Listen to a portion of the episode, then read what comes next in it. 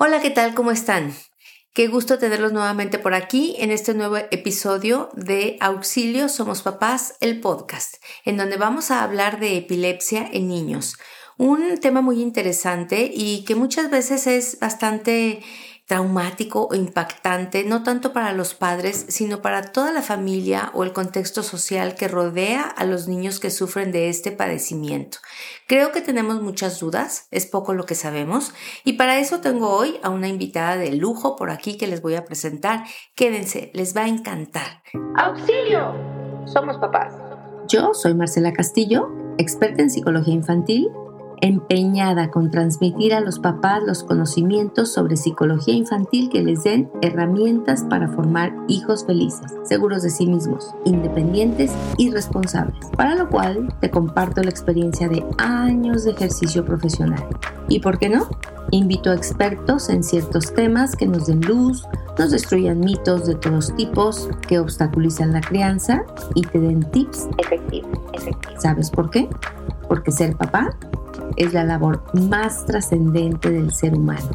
Y somos seres exitosos solo cuando vemos a nuestros hijos alcanzar el éxito.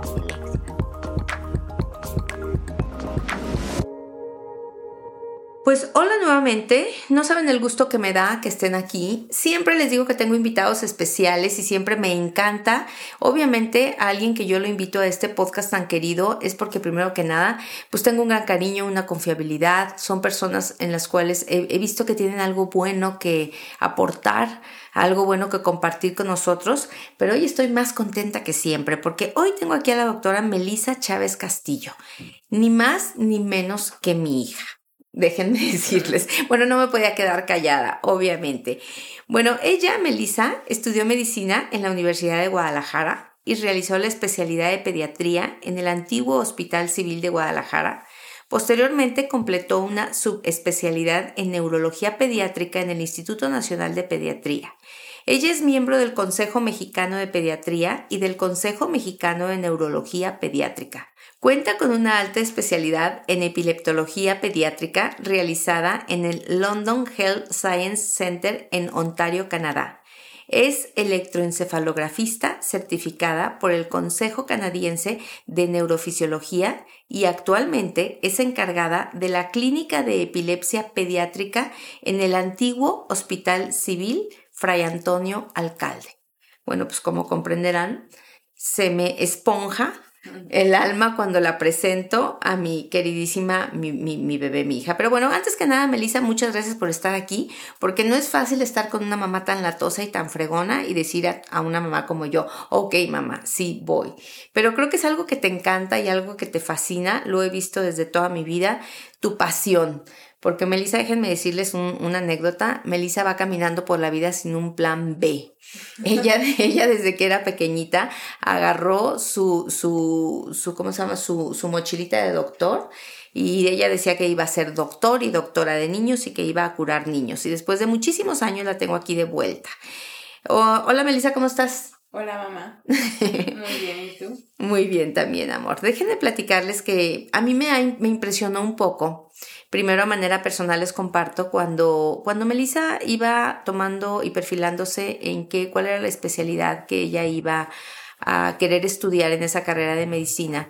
Un día me sorprende cuando me dice que ella quiere ser neuróloga porque ella quiere ver epilepsias, que a ella le apasiona la epilepsia en los niños y que ella quiere dedicarse y ser, tener esa alta especialidad. Bueno, por entonces todavía era una estudiante de medicina, pero ella tenía muy claro que le fascinaba este tema. A mí me impresionó, les voy a contar por qué. Yo creo que todos los que hemos estado cerca de una persona que sufre de este padecimiento, nos damos cuenta que no es un padecimiento silencioso, que es un padecimiento, eh, eh, pues digamos, un tanto eh, impactante, eh, es, impresionante o, impacta mucho ver a un niño que sufre un ataque de epilepsia. Después con el tiempo y durante la carrera yo me fui dando cuenta que, cuenta que había muchos tipos más de epilepsia, que no únicamente es, es eh, la, epilepsia que le llamaban en aquel entonces, no sé, ahorita Melissa muchas cosas nos va a corregir y muchas cosas nos va a informar, pero durante un tiempo se llamaba pues la epilepsia del gran mal, o sea, una persona que se tira al piso, que avienta babea o avienta espuma por la boca o, tiene eh, movimientos eh, bruscos de piernas y brazos que se llaman movimientos tónico pérdida de conciencia, despertares muy confusos, eh, luego hay una pérdida también quizás de las funciones intelectuales, de las funciones ejecutivas, ya nos explicará ella. Entonces, bueno, sí es algo muy impactante porque eh, muchas veces eh, hay otras enfermedades que pueden ser tan o más amenazantes como la epilepsia, pero son un poco más sutiles, un poco más silenciosas. Pero bueno, esta es una, una enfermedad que acongoja a las personas que están cerca y por supuesto que acongoja a los padres. Entonces yo sentí como, me dieron sentimientos encontrados. Por una parte, un poco decir, pero ¿cómo? O sea, ¿cómo es posible que que te quieras dedicar a algo que pues tan, tan, impactante, tan deprimente, porque a mí muchas veces siento que son consultas pues, pues sí, deprimentes, porque generalmente son muy malas noticias las que das. Pero por otra parte, pues me dio gusto, me dio gusto que haya gente apasionada en estos temas, que haya gente eh, que, le, que le fascina mejorar la calidad de vida y ver qué tipo de solución podemos ofrecerle a estos niños. Y por eso, bueno, sentí un poquito pues ese orgullo tremendo y ese, esa, preocupación, ¿no? Porque pues vas a vivir en un, eh, en, un, en un estilo de vida en donde tienes padres muy preocupados por un lado, niños que están sufriendo por otro lado y una responsabilidad infinita, una responsabilidad muy grande de hacer algo por ellos. Este, y bueno, pues felicidades, Melissa, felicidades que ya terminaste con ese larguísimo camino para llegar a donde querías estar. Muchas gracias. A ver, te pregunto primero, eh, para todos los que no están familiarizados con este tema, ¿qué es la epilepsia? Bueno, creo que primero y la primera distinción que tenemos que hacer es, es la diferencia entre una crisis convulsiva y epilepsia, ¿no? Porque no es lo mismo. La epilepsia es esa tendencia de una persona a tener crisis convulsivas. Sin embargo, no toda persona que tiene una crisis convulsiva quiere decir que tiene epilepsia. ¿A qué me refiero con esto? Esto es una, diferencia muy importante. Sabemos que una de cada diez personas en el mundo va a presentar una crisis convulsiva, ¿no? Mm. Y esto eh, puede ser por que se te bajó el azúcar, por falta de sueño, por, este, por, por alcohol, por eh, cualquier otra toxina en, en, tu cuerpo, por cualquier, ingerir cualquier otro tipo de toxina, yo puedo presentar una crisis convulsiva. Esto no quiere decir que yo tengo epilepsia, ¿no? Decir que tengo epilepsia es que mi cerebro tiene una tendencia a tener crisis convulsivas no provocadas, ¿no? Y lo que pasa durante una crisis convulsiva es que un grupo de neuronas tiene una actividad anormal y sincrónica, que es lo que produce los síntomas que vemos durante una crisis convulsiva. Y como tú bien lo, mencionaste, pues las crisis convulsivas eh, que todo el mundo conocemos son las que vemos en las películas o las que escuchamos que la gente tuvo, que son las antes conocidas como gran mal o las tónico-clónicas generalizadas, pero vamos a entender que la epilepsia tiene mil caras y que hay diferentes, cientos diferentes tipos de crisis convulsivas eh, y muchas veces un mismo paciente puede tener diferentes tipos de crisis convulsivas, ¿no?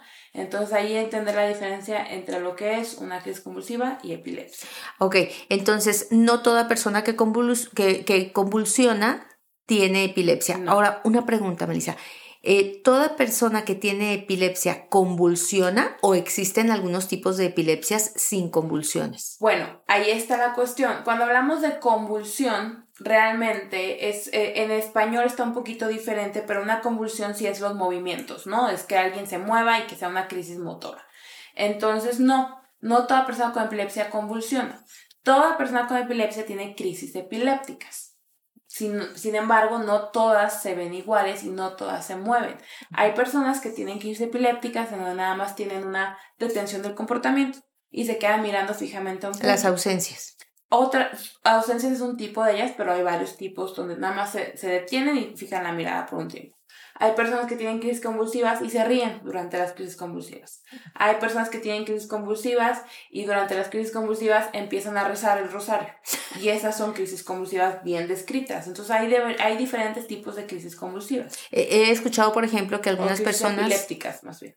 Okay. He escuchado que algunas personas, por ejemplo, tienen fuertes dolores de cabeza que son probablemente ocasionados por crisis convulsivas, ¿esto puede ser? Crisis epiléptica, crisis epiléptica, perdón. Sí, de hecho Hay, hay un síndrome, este, que de hecho es pediátrico, de crisis epilépticas, en donde se presentan con dolor de cabeza, vómitos, este, mareos muy prolongados y este, son crisis epilépticas, ¿no? Entonces, ese es un tipo de epilepsia. Hay muchos tipos de epilepsia, o sea, más o menos como cuántos tipos de epilepsia eh, comunes podemos eh, entender que hay.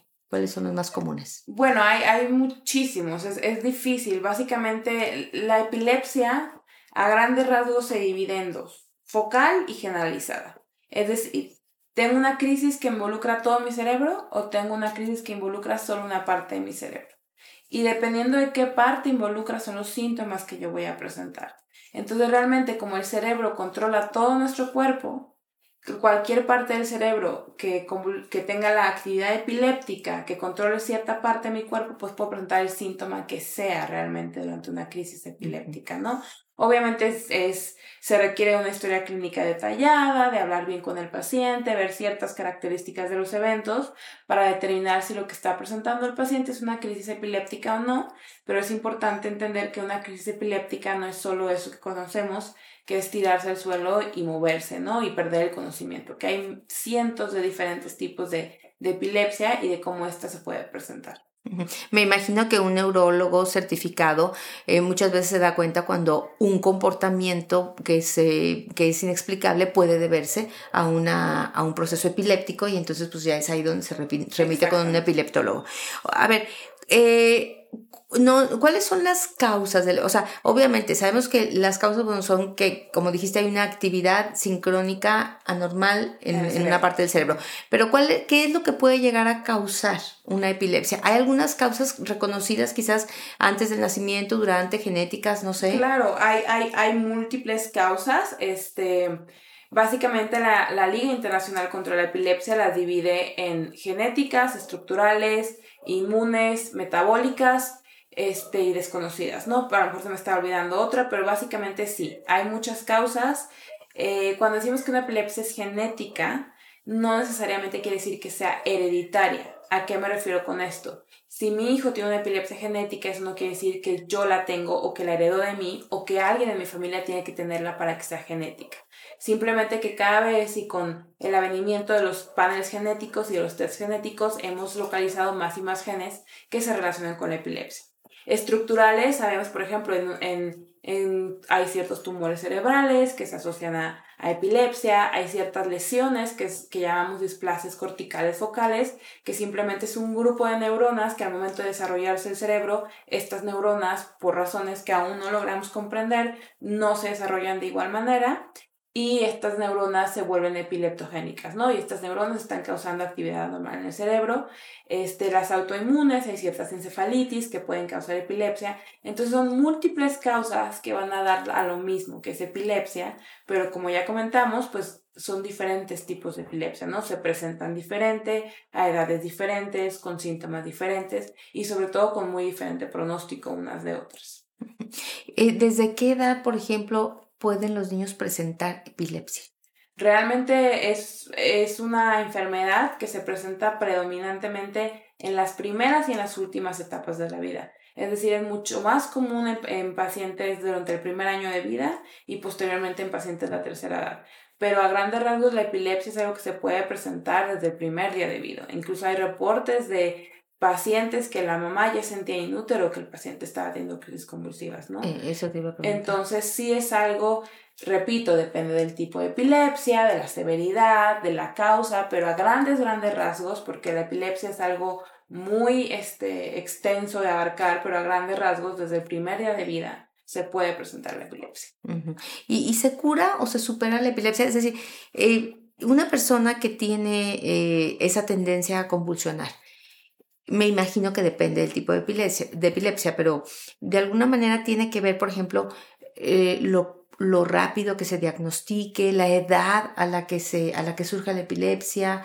¿Cómo es el tema del pronóstico de una persona con epilepsia? Eh, eso sí, es difícil decir epilepsia pronóstico, ¿no? Porque hay epilepsias previamente llamadas benignas, ya no, ya no usamos el término benignas porque si existe algo benigno, quiere decir que existe algo maligno, ¿no? Entonces se dejan en desuso estos términos tan polarizantes, pero hay, hay epilepsias autolimitadas que son más comunes en la edad pediátrica, ¿no? O sea, hay epilepsias que incluso en ciertos centros y ciertos médicos deciden no tratarlas porque sabemos que por sí solas van a terminar. Sí, y hay epilepsias que son bastante devastadoras, que, que sabemos desde el día uno que es una epilepsia que difícilmente vamos a poder controlar y en donde nuestras metas de manejo no son el control total de crisis, sino una mejoría en la calidad de vida, una disminución en la polifarmacia, este, eh, y en general un mejor cuidado del paciente sin querer lograr un control total de las crisis. Entonces es algo sumamente, es un espectro sumamente amplio que va desde una epilepsia tan benigna, entre comillas, de no darle tratamiento y saber que va a acabar por sí sola, a una epilepsia totalmente devastadora, en donde sabemos que es poco lo que vamos a poder hacer este, con medicamentos. Obviamente, eh, cada día investigamos más sobre la epilepsia, vemos que hay más tratamiento, más opciones terapéuticas y sí se puede hablar de curar la epilepsia. Realmente el único tratamiento que cura la epilepsia es la cirugía de epilepsia en ciertos casos.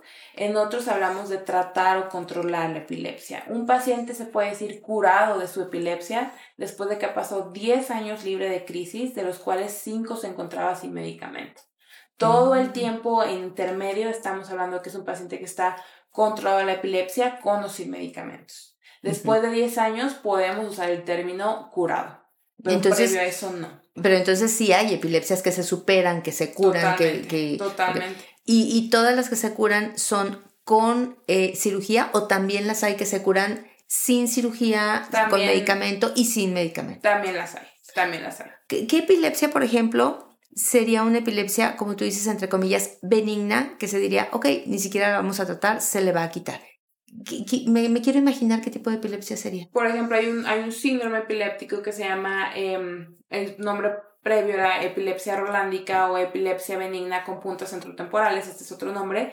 Es una epilepsia que comúnmente ocurre en niños alrededor de los 4 o 5 años, tienen crisis, es decir, son motoras, son nocturnas, y realmente son niños que máximo, máximo presentan 10 crisis en toda su vida. Y todas son nocturnas y sabemos que con la edad las dejan de presentar, ¿no?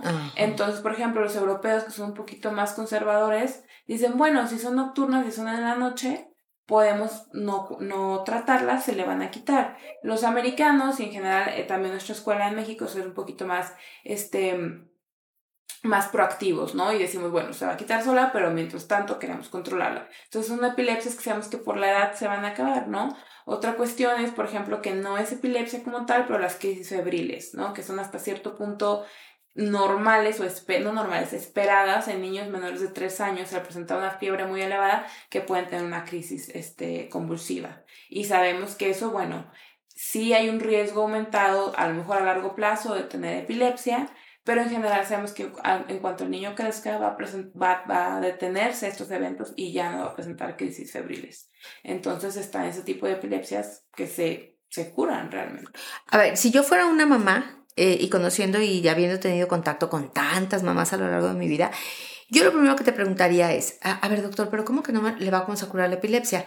Tengo entendido, porque eso es un, pues no sé, a lo mejor es una creencia generalizada, que cada vez que un niño presenta crisis epilépticas tiene un deterioro de su funcionamiento intelectual, cognitivo, etc. ¿Realmente se afecta el funcionamiento mental, intelectual en cada crisis epiléptica? ¿Se dañan las neuronas? ¿Se pierde habilidad? No, o sea, eso es, es una, una un concepto que es un poquito malentendido. Eh, una sola crisis, el que yo tenga una crisis convulsiva no me está matando neuronas. ¿Ok?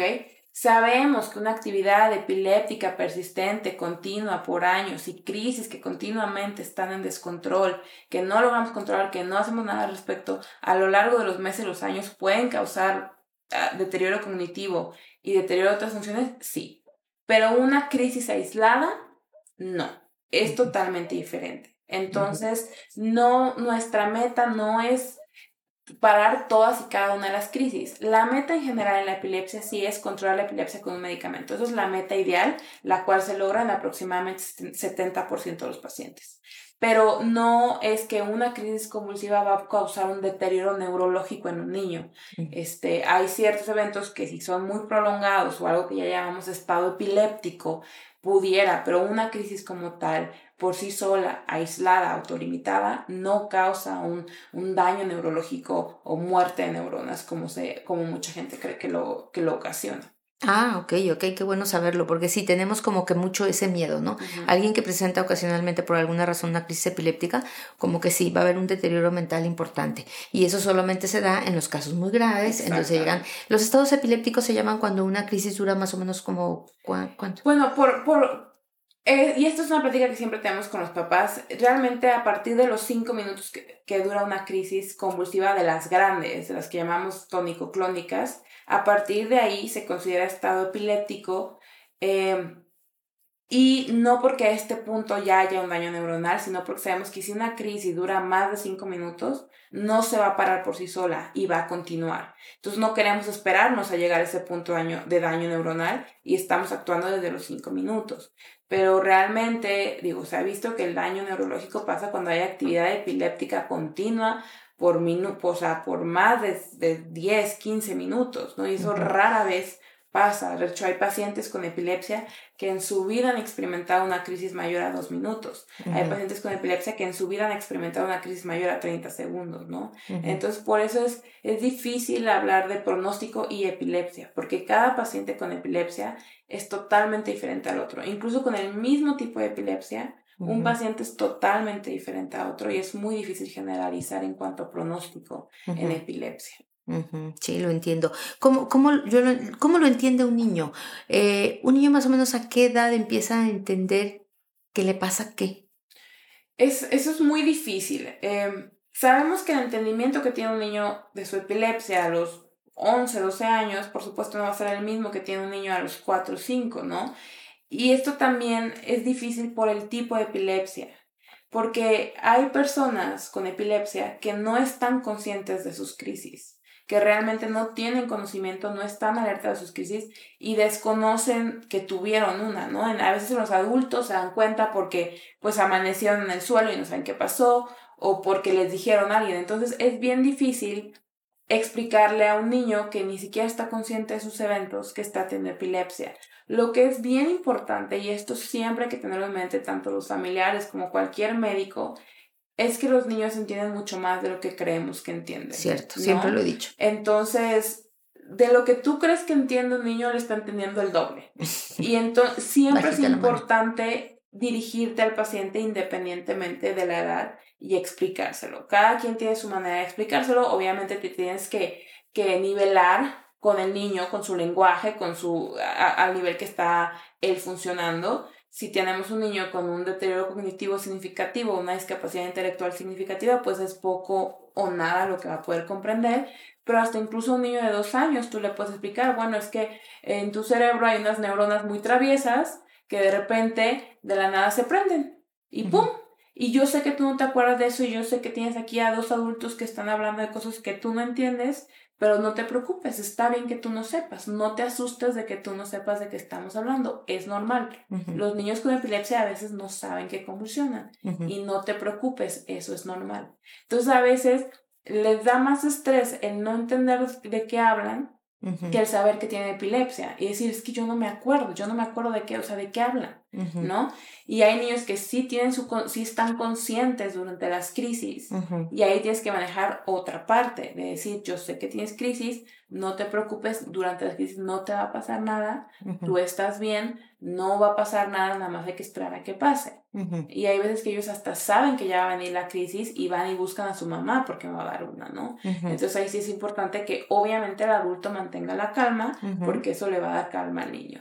Entonces siempre hay que explicarles su diagnóstico, porque ellos se lo merecen, ¿no? Y, eso, a, lo mejor quizás ayudarles a reconocer su aura. Eh, se llama, se llama aura, eh, es, es como, como una sensación o una... Mm, es el inicio, de, la crisis, y que puedes de alguna manera como tomar ciertas precauciones, acercarte a una persona conocida, sentarte, y, y me imagino que gran parte será ayudar niño a reconocer su aura y a que busque ayuda, se siente, se acerque a la maestra, se acerque a los papás, eh, no sé. Sí, eh, totalmente. Dependiendo del tipo de crisis que tenga, entonces ya podrá tomar una medida, ¿no? Y se puede sentir un poco menos inseguro sabiendo que hay algo que le avisa que sus neuronas le van a hacer una travesura y en ese momento puedes acercarte a tus papás para que estés contenido, para que estés seguro, para que estés un poco más tranquilo, ¿no?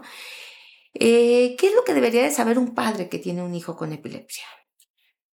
Bueno, lo primero es que evidentemente, ahorita ya no tanto, previamente y en otras poblaciones a lo mejor hay mucho tabú y mucho estigma alrededor de lo que es la epilepsia, ¿no? Antes había estas creencias de que eran personas poseídas o de que era porque habían hecho algo malo, era un castigo de Dios, lo cual es eh, totalmente erróneo, ¿no? Es una enfermedad como cualquier otra, como tener asma, como tener diabetes, y pues que bueno, que no hay nada malo y no hay ningún estigma y no hay nada que esconder alrededor del diagnóstico de epilepsia, que la epilepsia este, es tratable, en ocasiones es curable y que se requiere atención con un neurólogo pediatra y eh, si hay posibilidades con un epileptólogo pediatra, ¿no?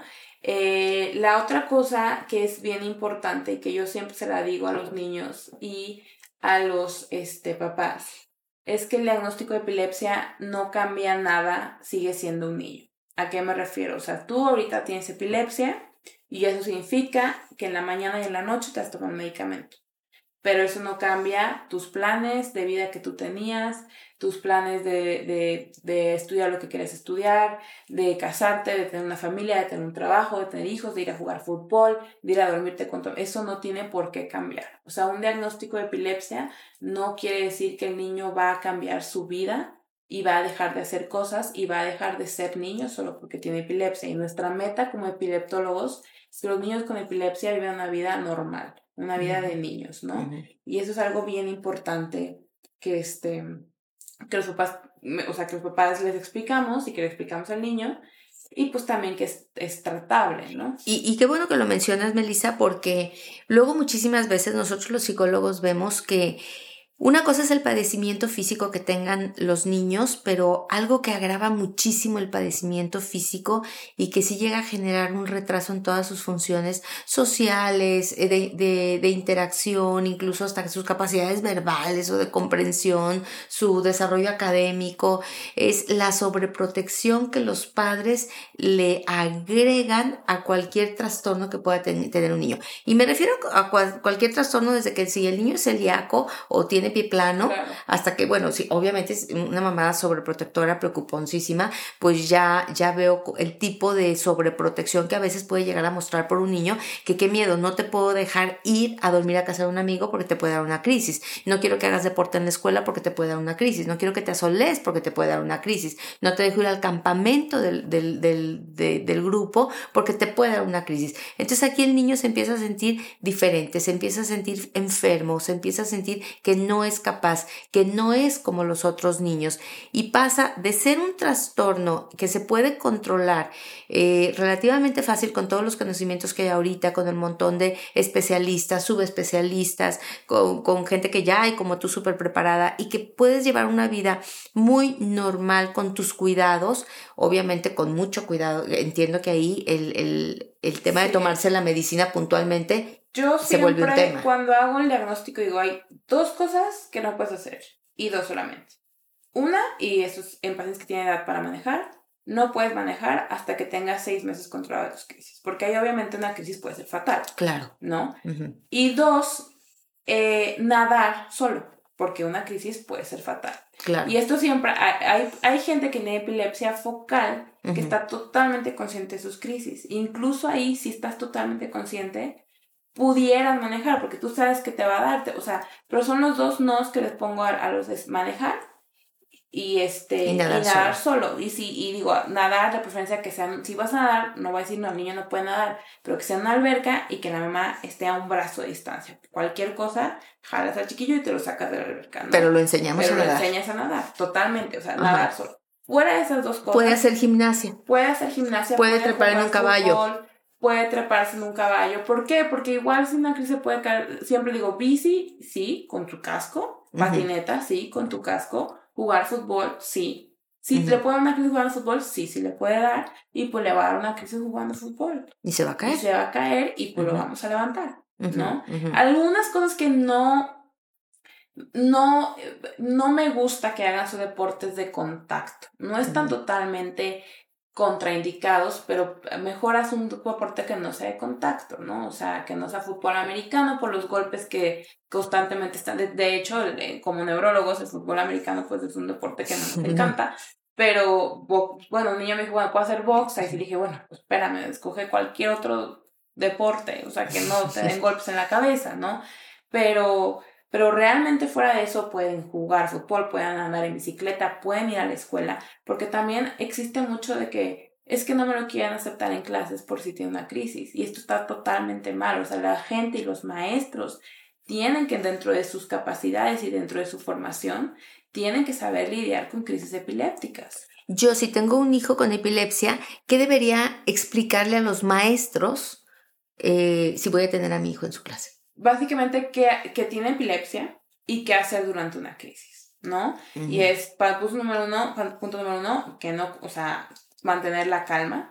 Sabemos que un paciente con epilepsia que tiene una crisis, no hay que, no hay que, no hay nada que podamos hacer para que se le quite más rápido. Nada de echarle agua en la cabeza, restringirlo, meterle algo en la, en la, boca para que no se trague la lengua, porque eso es también una muy... Eso no es cierto. Eso no es cierto, los pacientes no se pueden tragar su lengua. A veces se, la, muerden. Se la pudieran morder, pero puedes causar más daño metiéndole algo a la boca para evitar eso que el que causa si se muerde la lengua. Entonces es mantener la calma, ponerlo sobre un costado para que esté a gusto, ponerle algo suave al lado de su cabeza. Obviamente esto si tienen crisis generalizadas, ¿no?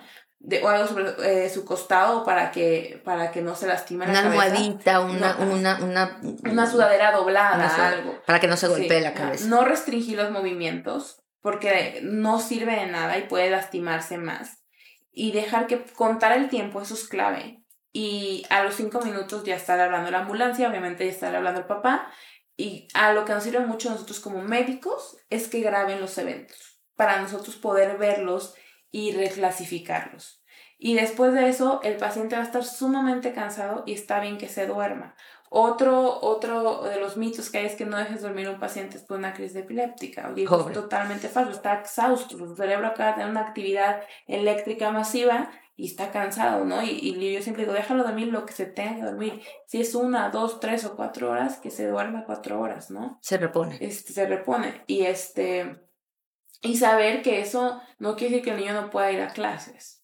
O sea, y si tiene una crisis, pues hay que saber lidiar con las crisis y hay que, la maestra, hay ciertos medicamentos que a veces administramos al momento de las crisis. Lo ideal sería que si un paciente tiene ese tipo de epilepsia, que, se, que necesitamos de medicamentos para hacer la crisis más corta, que ese medicamento también esté en clases y que la maestra sepa darlo, ¿no? Sí, claro. Este, entonces, sí, es, pero esto no quiere decir que un paciente no va a ir a, a clases solo porque tiene epilepsia. Recuerdo, ahorita me recordé el caso de un niño muy pequeñito, creo que tenía como 7 o 8 años y tenía crisis que todavía no se habían podido controlar. Fue en el primer periodo, hace muchísimos años, y elegimos a un compañero inseparable que tenía para que eh, explicarle este, que él de pronto podía tener desmayos que eran muy aparatosos en los cuales se iba a mover y que lo único que tenía que hacer era avisarle a sus maestros por si estaba en un lugar, en, estaba en un colegio muy grande, por si estaba en un, en un lugar eh, por allá por las canchas de básquet, etcétera, lo único que tenía que hacer era correr y avisarle a algún maestro. Eso era todo lo que tenía que hacer, no iba a pasar nada, y en un periodo corto de tiempo su amigo iba a volver a estar bien. Eh, pero él iba a ser su, de alguna manera como un poco su, su, su, compañero, guía. su compañero guía o protector que, que, iba a avisar de que él había tenido una crisis. Y sí, obviamente pues para los demás niños es, es bastante aparatoso. Y, y, bueno, me encantó la forma como, como tú lo explicaste, pues sí, tienen por ahí unas neuronas que de repente hacen travesura y empiezan a funcionar de forma como normalmente no funciona el cerebro. Eh, me encantó esa parte. Eh, a ver, em, ya nos dijiste cómo actuar en una, durante una crisis. Eh, ¿Algo más que nos quieras agregar? A mí me gustaría saber, porque luego no todo, no todo el mundo lo, lo maneja muy bien. Cuando yo tengo un niño que presenta una crisis epiléptica, ¿yo tengo que correr primeramente con mi pediatra? Idealmente sí. Idealmente, la primera crisis epiléptica, como comentamos, perdón, crisis convulsiva, no todas las crisis convulsivas son epilepsia, ¿no? Y la primera crisis convulsiva hay que descartar todo, hay que descartar que no tengas una infección, que no tengas una meningitis, una hipoglicemia, fiebre, etc. Un, un, golpe, ¿no? Incluso si un golpe muy fuerte puede dar una crisis inmediata y no es epilepsia. Y una vez que se sospeche epilepsia, lo ideal sí es mandarlo con un neurólogo pediatra, ¿no? El diagnóstico de epilepsia es clínico, es decir, yo en realidad no necesito de ningún estudio para yo saber que algo es epilepsia. Sin embargo, si hay estudios con los cuales nos apoyamos, que una vez hecho el diagnóstico, una vez sospechado el diagnóstico, ya es el neurólogo pediatra el que nos pide o el epileptólogo pediatra. El electroencefalograma es uno de ellos.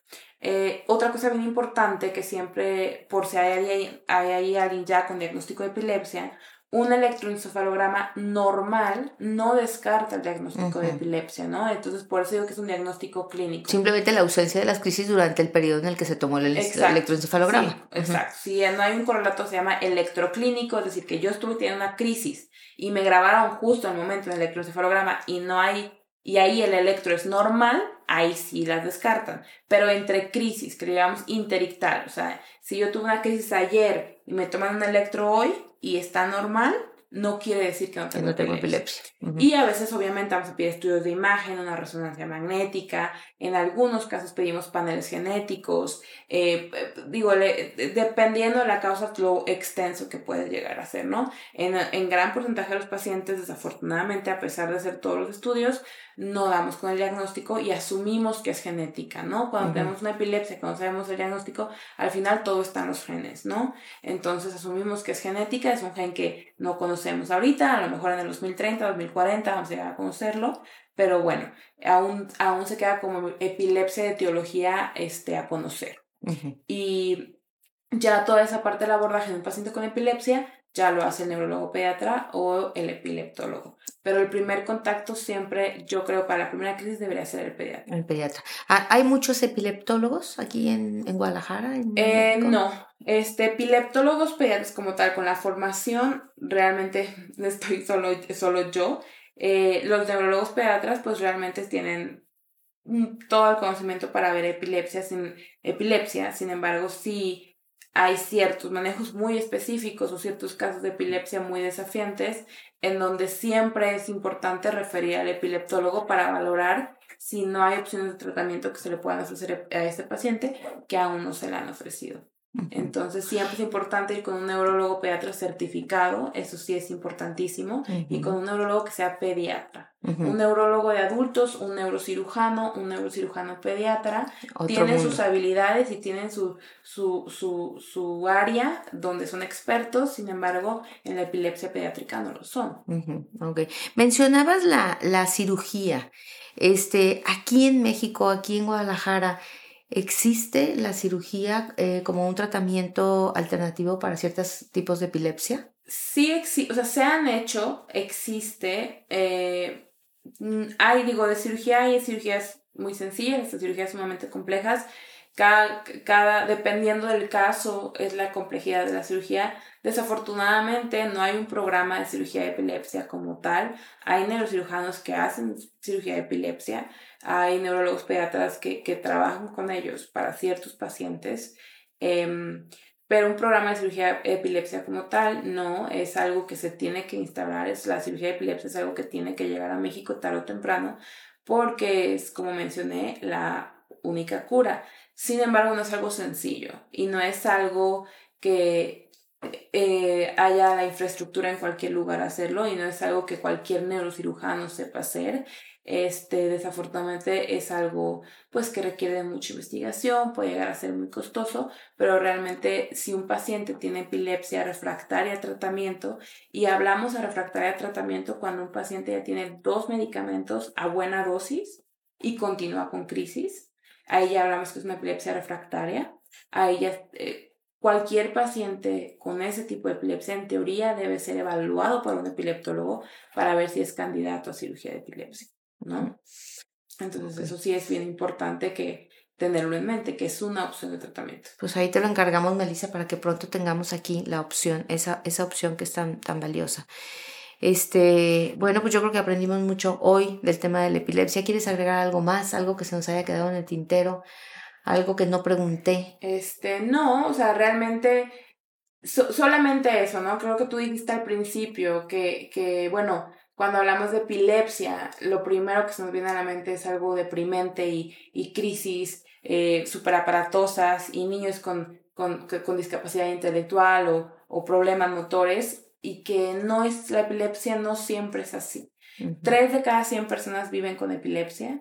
Hay gente famosa que tiene epilepsia. Ah, hay, hay personas que tienen hijos, que se casan, que estudian, que hacen carreras, este, que son astrofísicos, eh, que tienen epilepsia, ¿no? Entonces es también cambiar un poquito el estigma de lo que es vivir con epilepsia y que no siempre es una sentencia de muerte o, o no siempre es, sí es algo que a lo mejor nos va a acompañar por mucho tiempo, este, y que con lo que de alguna manera tiene que aprender a vivir, pero que eso, que no quiere decir que que nuestra calidad de vida se tiene que ver afectada, que si la tratamos bien y la tratamos a tiempo y tratamos las comorbilidades, porque eso es otra cosa, las crisis epilépticas son la punta del iceberg de la epilepsia. Los pacientes con epilepsia tienen más TDAH, tienen más ansiedad, más TOC, más depresión y todas esas comorbilidades se tienen que tratar, ¿no?